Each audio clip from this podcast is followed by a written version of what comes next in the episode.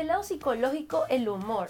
Ya yo sé que estamos hablando por ahí y si dices como que el humor ayuda full a la psicología, pero yo no sé mucho del lado psicológico. Yo te puedo hablar del stand-up y todo eso, a nivel de clases de stand-up, tragedia más tiempo igual comedia, pero desde el lado científico, psicológico, ¿cómo ayuda el humor el día a día. Bueno, el cuál humor, ¿no? O sea, estamos ah, bueno, sí, es verdad, ah, ¿Cuál humor? En general, eh, nosotros sentimos como que la felicidad, la risa es una emoción positiva y la tristeza o la ira son emociones negativas. Así es como lo percibimos.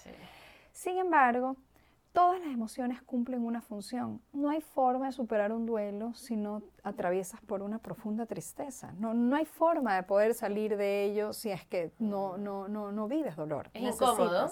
Es incómodo, pero es necesario. ¿Ya? Eh, y, y, la ira también. La ira es necesaria, ¿por qué? Porque atrás de la ira, ¿qué hay? Una forma de querer hacer válidos tus derechos, una forma de protegerte, una forma de defenderte, la ira va demostrando eso, o sea, que, puedas expresar de lo que estás incontento y poder buscar formas en donde tú te sientas más comprendido o, te sientas más conforme con lo que sea que está pasando. Sin embargo, todas estas emociones, dependiendo cómo se las lleva, pueden causar efectos negativos o positivos. ¿ya? Entonces, no es que la tristeza o la ira es una mala emoción, es qué es lo que tú haces con esas emociones, cuáles son las consecuencias. Es decir, ¿Qué es a lo que te lleva a ser? ¿Cuál es el comportamiento de ese humor que tienes o sea, de esas emociones en la persona? Inclusive con la felicidad, hay que tener mucho cuidado, no se te puede salir de las manos. ¿Qué pasa y quién no ha estado eh, en colegio o en la actualidad, eh, yo que sé, en una fiesta y que, uh, nos graduamos, shot, shot, shot, dale otro. Y, es felicidad, es pura felicidad que te lleva a emborracharte y se te olvida que tenías el carro y coges el carro y te coge la policía. Mm. Entonces es una felicidad no, no, no mesurada, es descontrolada. ¿Qué pasa si, bueno, yo soy casada?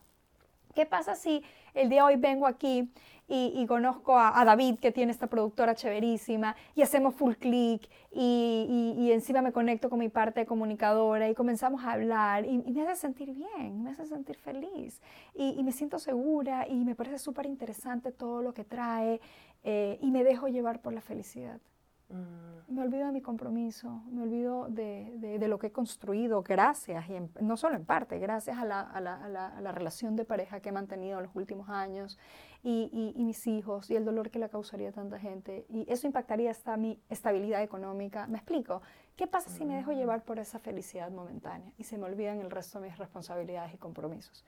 ¿Ya? Entonces... Todas las emociones necesitan ser recibidas y reguladas, inclusive la felicidad.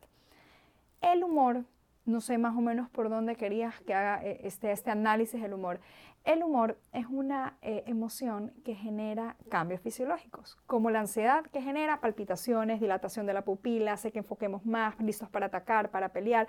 La ira hace definitivamente que nos defendamos, nos hace luchar, nos hace insultar. Eh, y, genera una carga en nuestro cuerpo. La eh, emoción de la felicidad más la risa genera una liberación.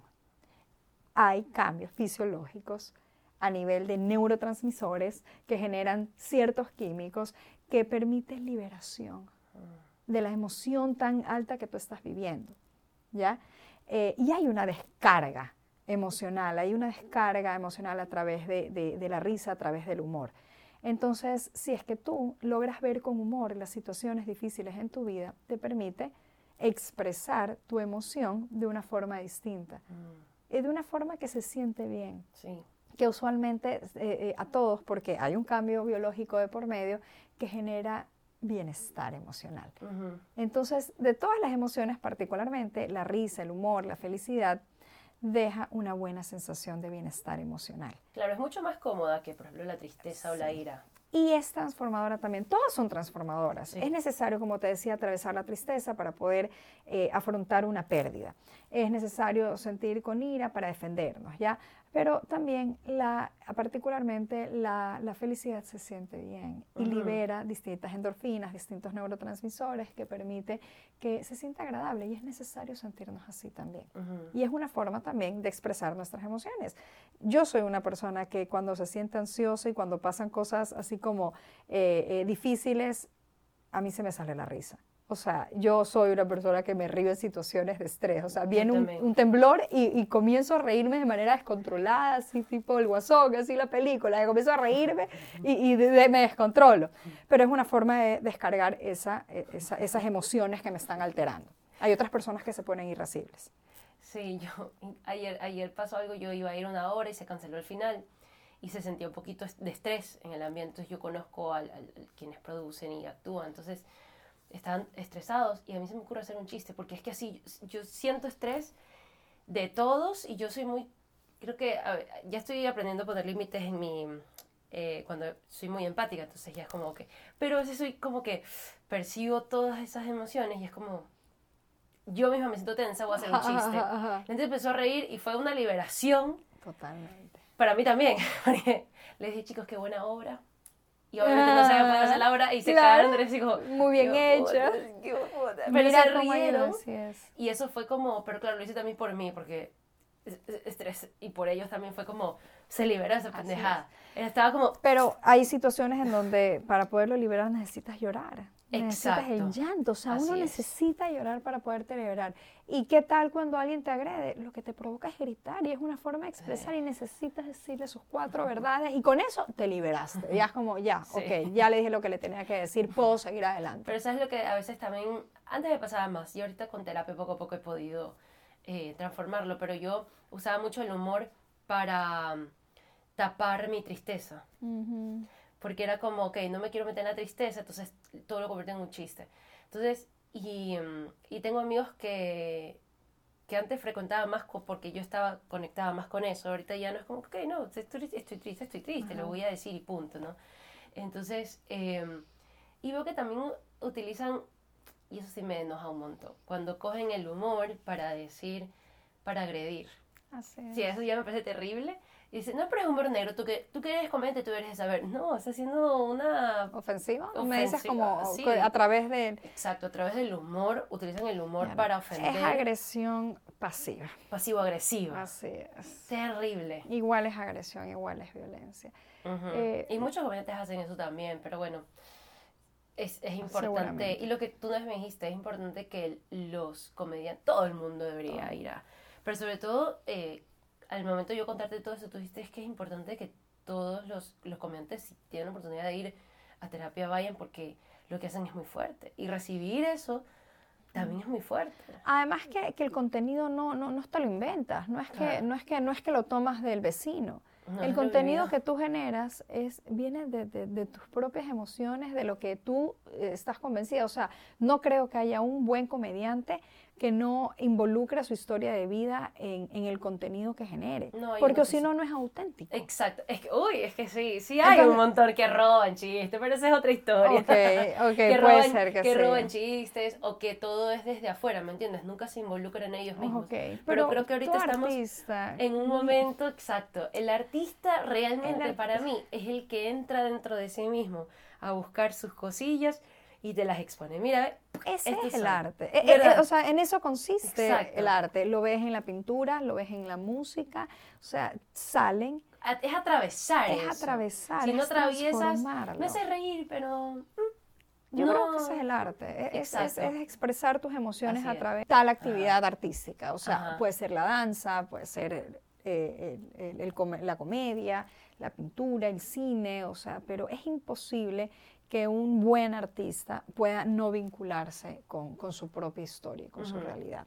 claro, eso es que como tú dices, lo hace más auténtico y te hace conectar más con la gente. Es la única forma de conectar con la gente, cuando es genuino, cuando viene de uno. Bueno, hay gente que, bueno, hay diferentes tipos de humor y ya ahorita en este punto de mi vida ya no, ya no me pongo a pelear, pero antes me ponía a pelear. Mm. y, pero era venía de un ego de las cosas tienen que hacer como, como es, pero ese es, venía de una inseguridad ya después me di cuenta y es como cada uno disfruta el humor que quiere, pero no significa que voy a estar a favor de todos tipos de humor. Hay diferentes tipos de humor y hay humores que yo digo, lo están utilizando para ofender gente y va muchísima gente y ganan mucho dinero y es como, ok, no estoy de acuerdo, pero si esa es la forma que te funciona, hazlo. Igual me llevo bien con esas personas, pero es como, ay, no sé. Pero bueno, cada uno elige por donde quiere hacer su, su situación. Sí. Ok, mi lectura es que venimos de una sociedad eh, muy violenta, una vez más, ¿ya? Y tal vez para llegar a estas personas, que lamentablemente somos la mayoría, ¿ya? Eh, a, a la masa de los ecuatorianos, ¿ya? Que vienen utilizando violencia como forma de comunicación. Ujú, Tal ujú. vez es una forma de llegar a ellos, porque es el idioma que utilizan, Terrible. Es, para mí es terrible. No lo voy, no voy a mentir, no voy a ponerlo bonito. Es terrible.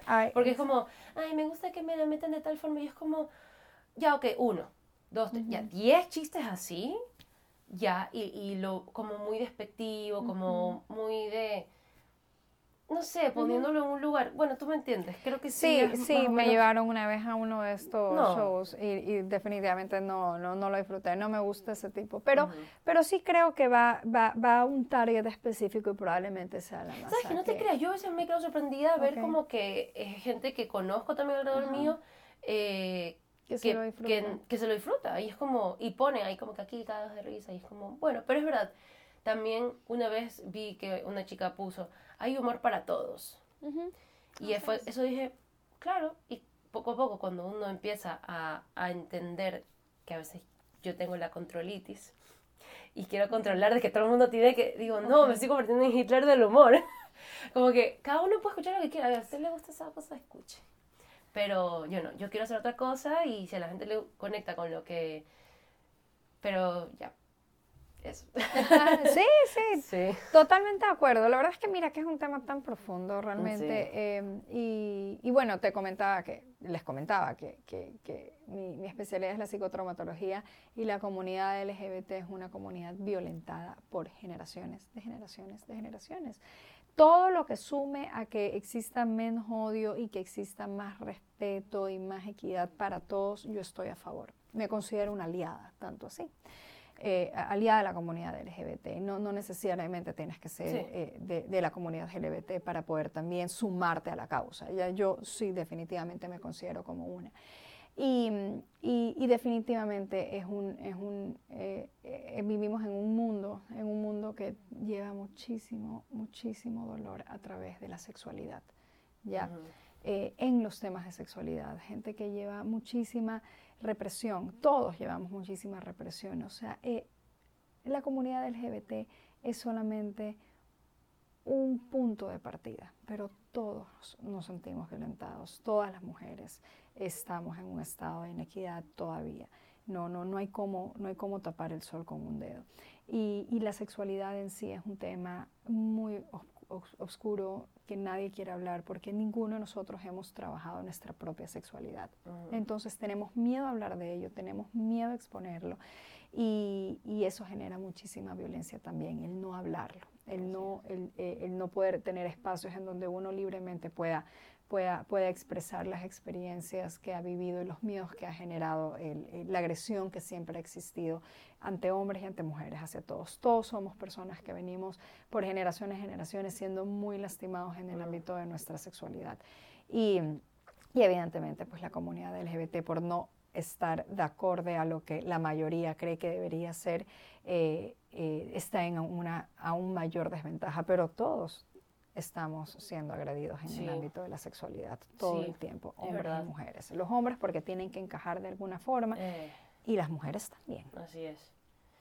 Y sabes que yo me, he dado cuenta de algo que justamente hablaba con una amiga que, que es psicóloga también y que yo le decía, no sé, quizás aquí me voy a meter un poco, no sé si en la boca del lobo, pero lo voy a decir. Claro, como la comunidad del LGTBI, no solamente esa comunidad, sino por ejemplo grupos minoritarios, por ejemplo, eh, Diferentes etnias. ajá. diferentes etnias, los negros, los indígenas, Ujú. Los...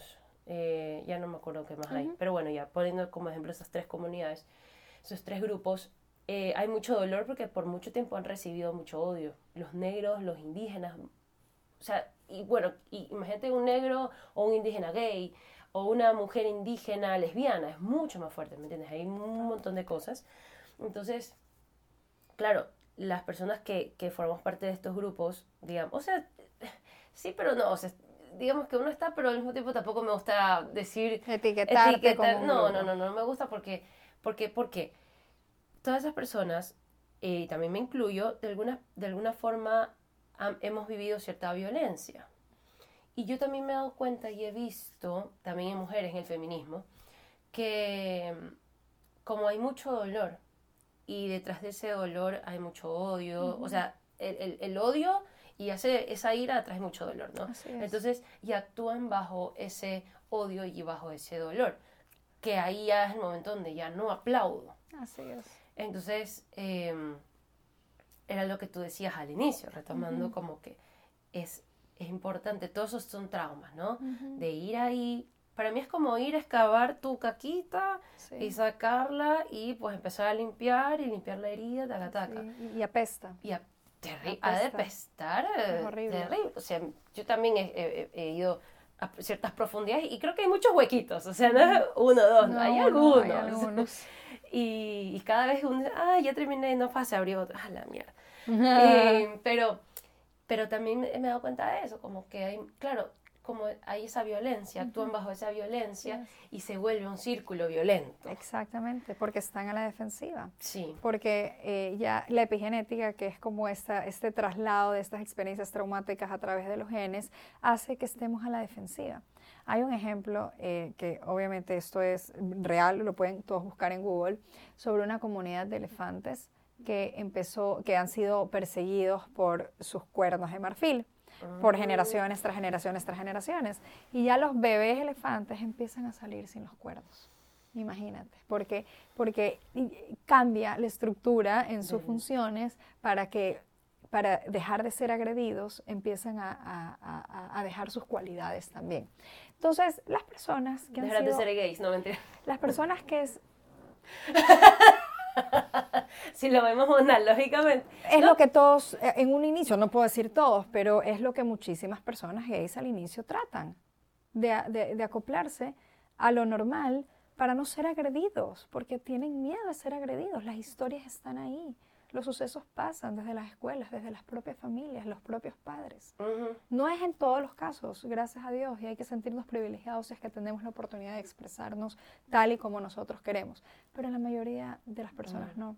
Y atrás de esos padres que, que- que ven los recursos, a veces recursos que, que atentan ante, los ante el respeto y ante la dignidad de la persona, es porque ellos consigo traen muchísimo dolor, que no fue tampoco trabajado Oye. también fueron agredidos. Entonces estos niños, por supuesto, que no es por ser gays o de la comunidad LGBT, pero por supuesto que llevan, como no han cumplido y han venido siendo agresivos, es la única forma que saben cómo poder obtener sus Mm. metas a través de la agresión y a través de la violencia.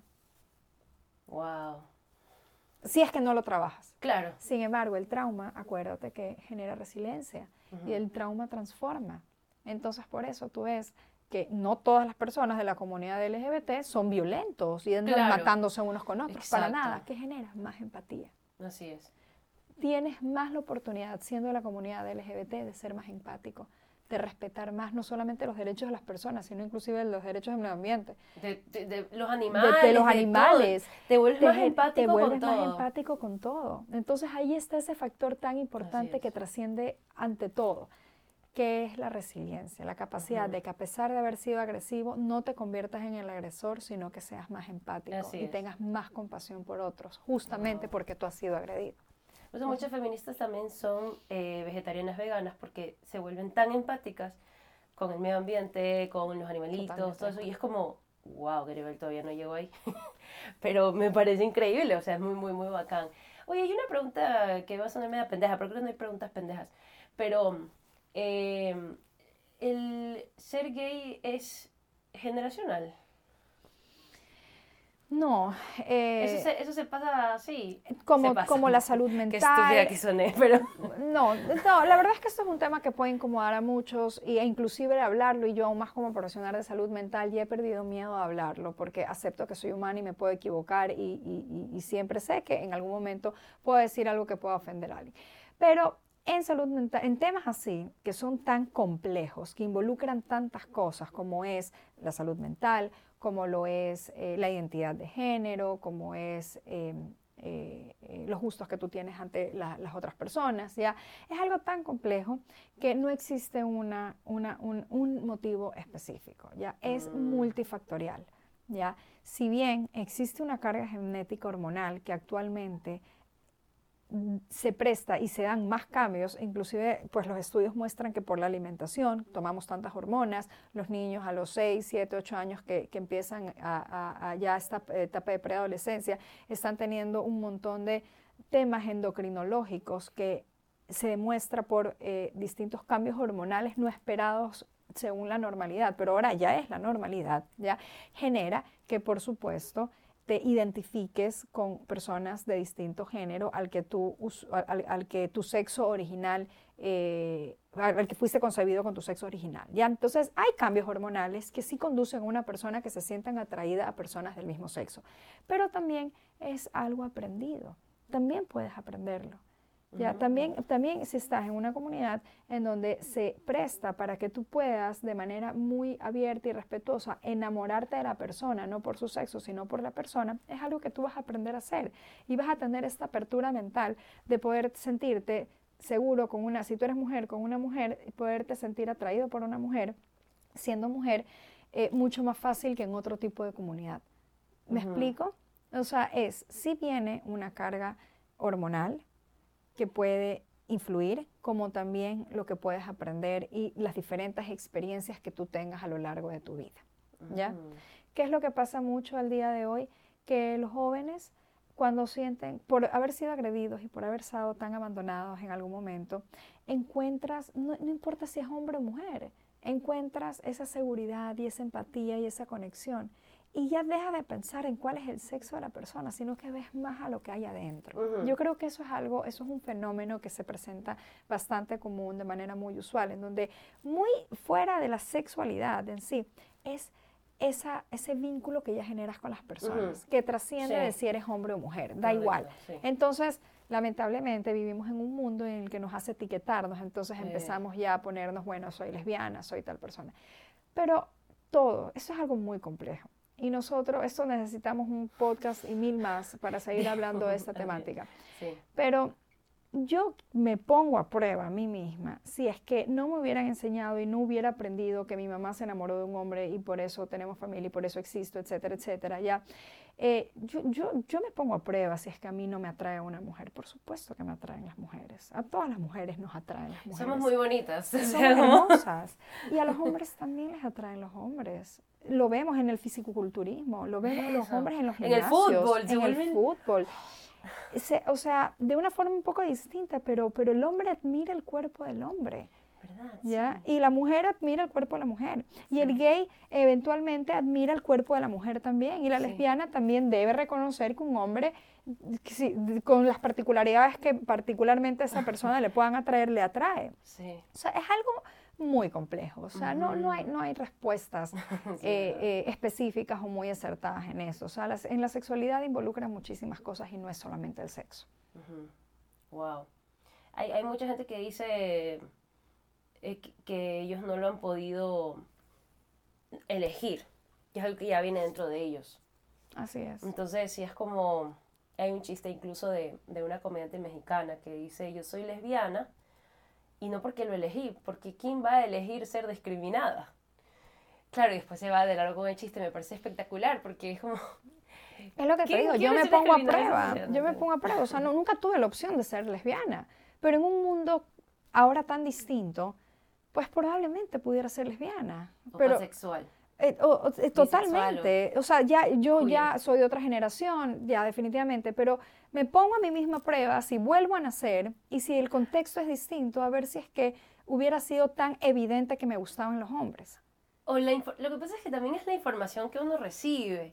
Porque ahorita hay mucha información. Hay TikTok, TikTok que está repleto de muchísima información que uno tiene que, que yo a veces yo digo, si yo tuviera hijos, yo tendría miedo que vean TikTok porque hay demasiada información regada.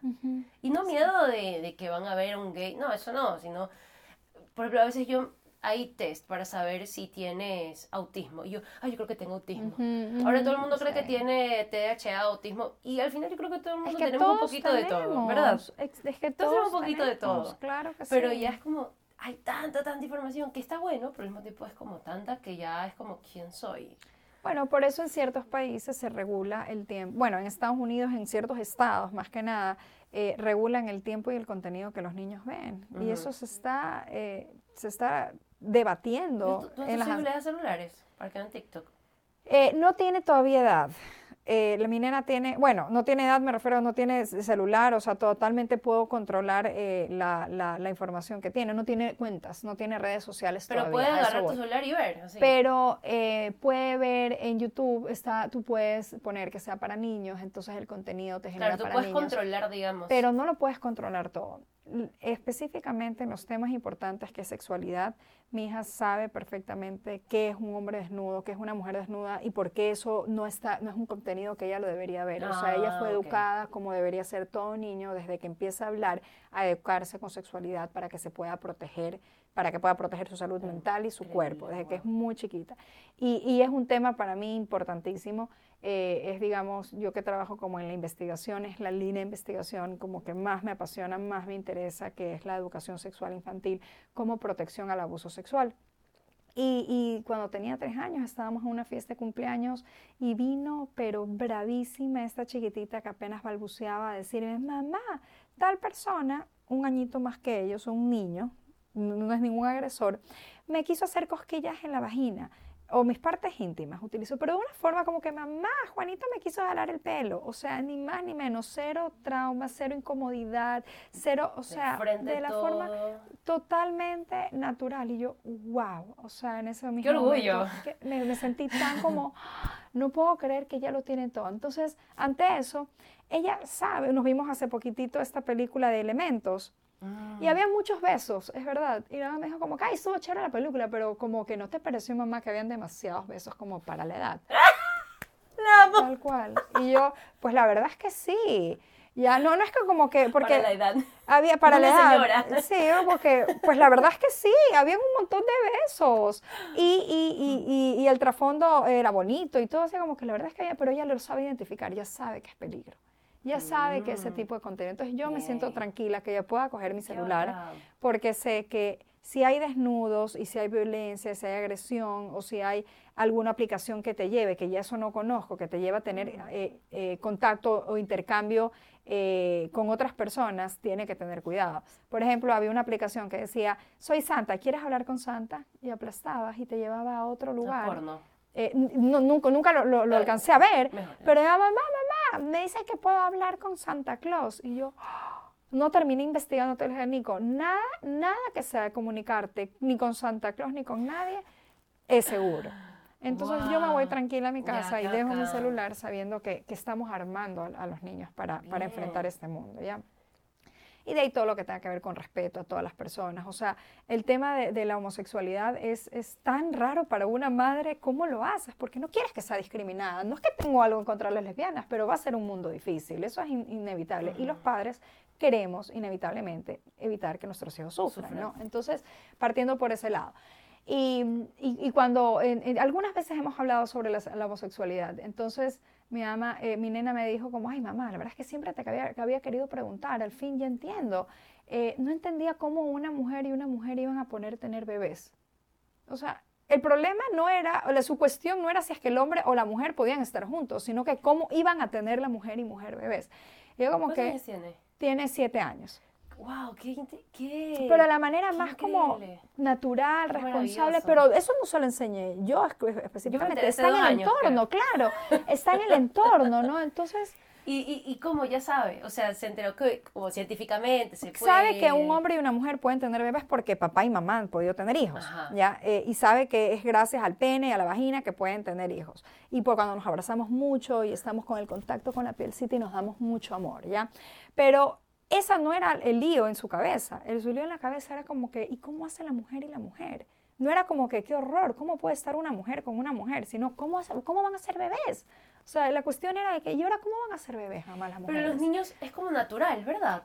Eso es lo que intenta Disney, eso es lo que ¿Y intentan. tú, ¿Y tú qué piensas sobre eso?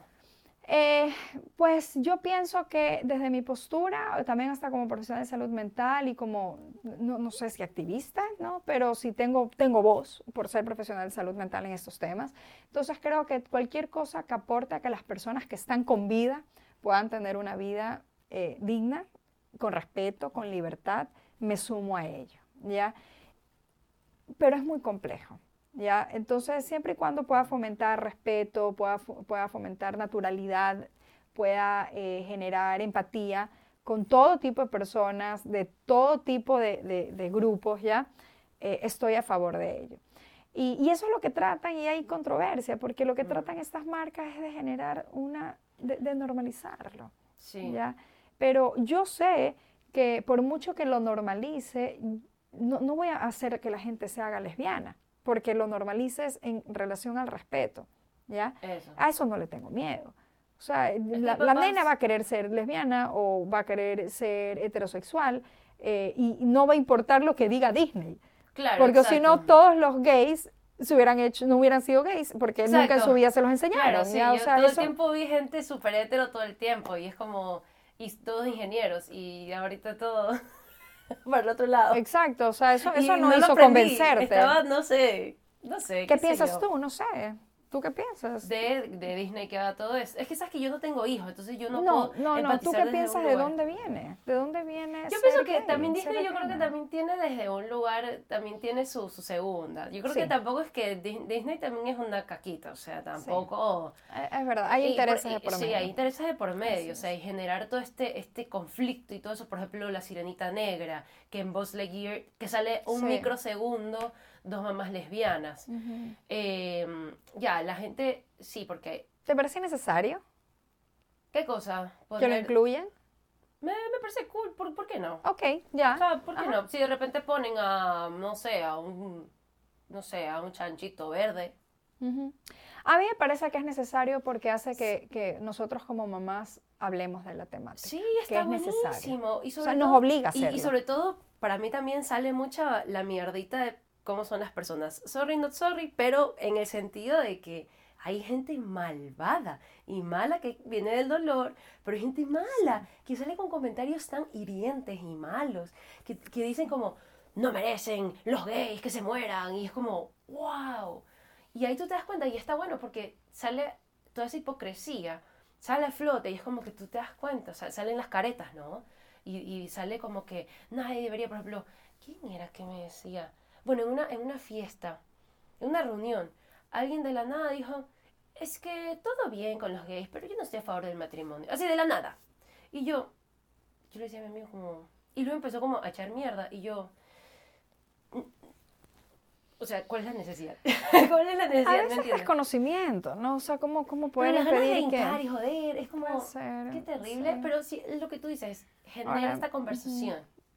Bueno, primero me ha encantado Ay, de que, de que em, porque a veces uno cree que los psicólogos son como, o, los médicos son todos como súper serios, ¿no? Y que tienen que hablar. Y me encanta porque hemos hablado de una forma... Ajá, son etiquetas, correcto. Son, son, son estereotipos. Así es. como el comediante todo el mundo tiene que hacer todo el tipo bromas, ¿no? no. O sea, también lloro más. Pero, pero mm, pero me, me, ha gustado la conversación, literalmente ha sido melena suelta, melena suelta. Como, como, como, como me gusta. Y, mm, y bueno, primero me encanta que seas mi psicóloga, porque, ah, o sea, a mí, me, a, mí me, a mí me encanta que tú seas mi paciente. Porque me, me, parece cool, o sea, me caes bien, me caes súper bien. Creo que no podría ser con alguien que me caería mal. Em, pero bueno, hay personas que, que todavía no van a terapia por diferentes razones. Pero yo quisiera cerrar esto como, como, no sé, algún tipo de recomendación para las personas que todavía no van por la razón que sea.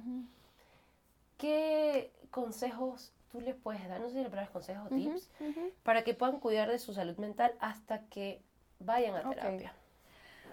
Bueno, eh, primero el por qué. Eh, realmente cuando uno tiene buena salud mental, todo se ve de manera distinta. Los problemas seguirán apareciendo y tenemos que prepararnos para los siguientes problemas que van a venir. Ya no, no lo podemos evitar y, de eso consiste la vida, en ponernos a prueba en estas cosas. la forma en cómo lo llevamos puede cambiar. Tal vez las situaciones pueden ser muy críticas y pueden ser muy difíciles y no las podamos cambiar, pero la forma en cómo la llevamos lo cambia todo. La salud mental cumple con un, papel esencial en esta forma en cómo llevamos la vida y los problemas también, inclusive la forma y la capacidad en que tenemos de, de poder disfrutar nuestros logros. A veces hasta nos perdemos de disfrutar nuestros logros. Y, vamos a empezar por, por, lo básico, que, que, es con lo que empiezo con todos mis pacientes, el que entiendan una vez más que la salud mental es salud física del cerebro, o sea, es salud física también. Eh, el hacer ejercicio es necesario para el buen funcionamiento de nuestro cerebro. Al día de hoy estamos tanto tiempo en pantallas, tenemos que tomarnos a seriedad el tiempo que nosotros estamos invirtiéndole a esta actividad en particular. No solo la actividad, sino también el contenido que vemos. Eh, tiene que aportar algo en nuestra vida. La vida es muy corta como para estar perdiendo tiempo viviendo por el resto. Tenemos que empezar a, a ponernos a primero a nosotros, segundo a nosotros y tercero a nosotros. ¿Y cómo?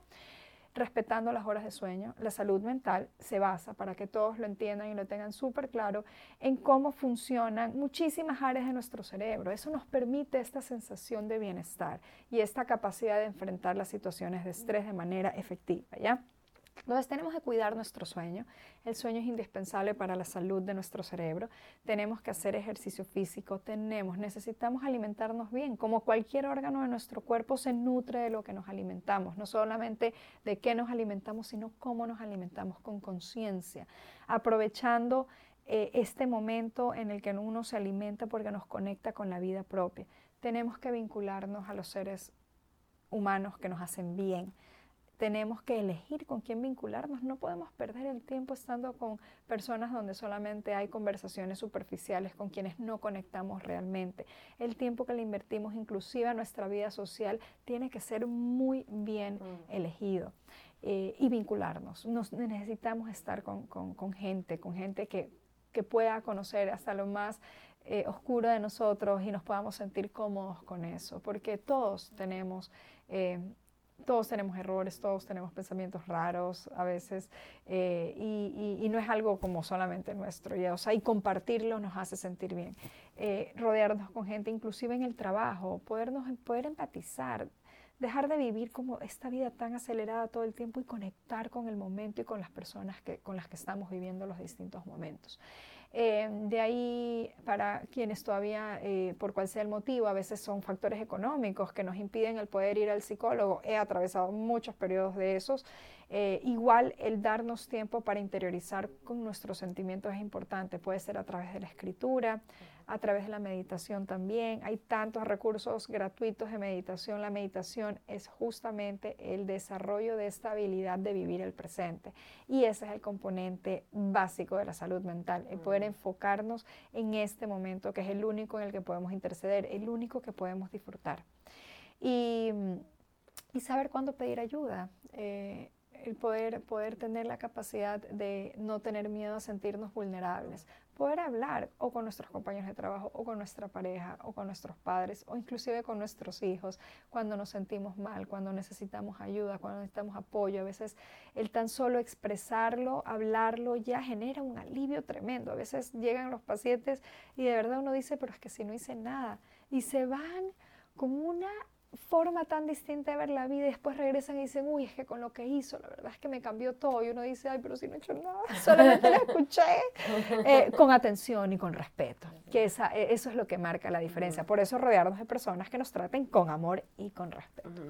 y, y eso, y siempre una amiga me dijo una vez, que siempre que tengas algo bueno que decir, tienes que comunicarlo. Así que te, agradezco a ti, Belén, porque tienes mm. muchísimo bueno que decir. Me has dado la oportunidad de contribuir también en este espacio, que estoy segura, como todo lo que tú haces, irá dejando marcas en todos quienes te Gracias.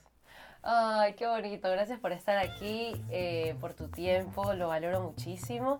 Y porque es domingo, ¿me entiendes? Lo valoro mucho y para mí es importante topar estos temas y obviamente sola no lo puedo topar porque no soy profesional de la salud mental. Eh, y, nada, gracias por quienes están escuchando esto, gracias a ti. Eh, voy a dejar tus redes, también te las dejo, voy a dejar tus redes por si la gente tiene algún tipo de pregunta, lo que sea, si quiere terapia, eh, información, tiene información en su Instagram, entonces vayan, busquen y nada, gracias por estar aquí. Ay, Qué bonito. Y nada, nos vemos en el próximo episodio de Belén no Suelta. Bye.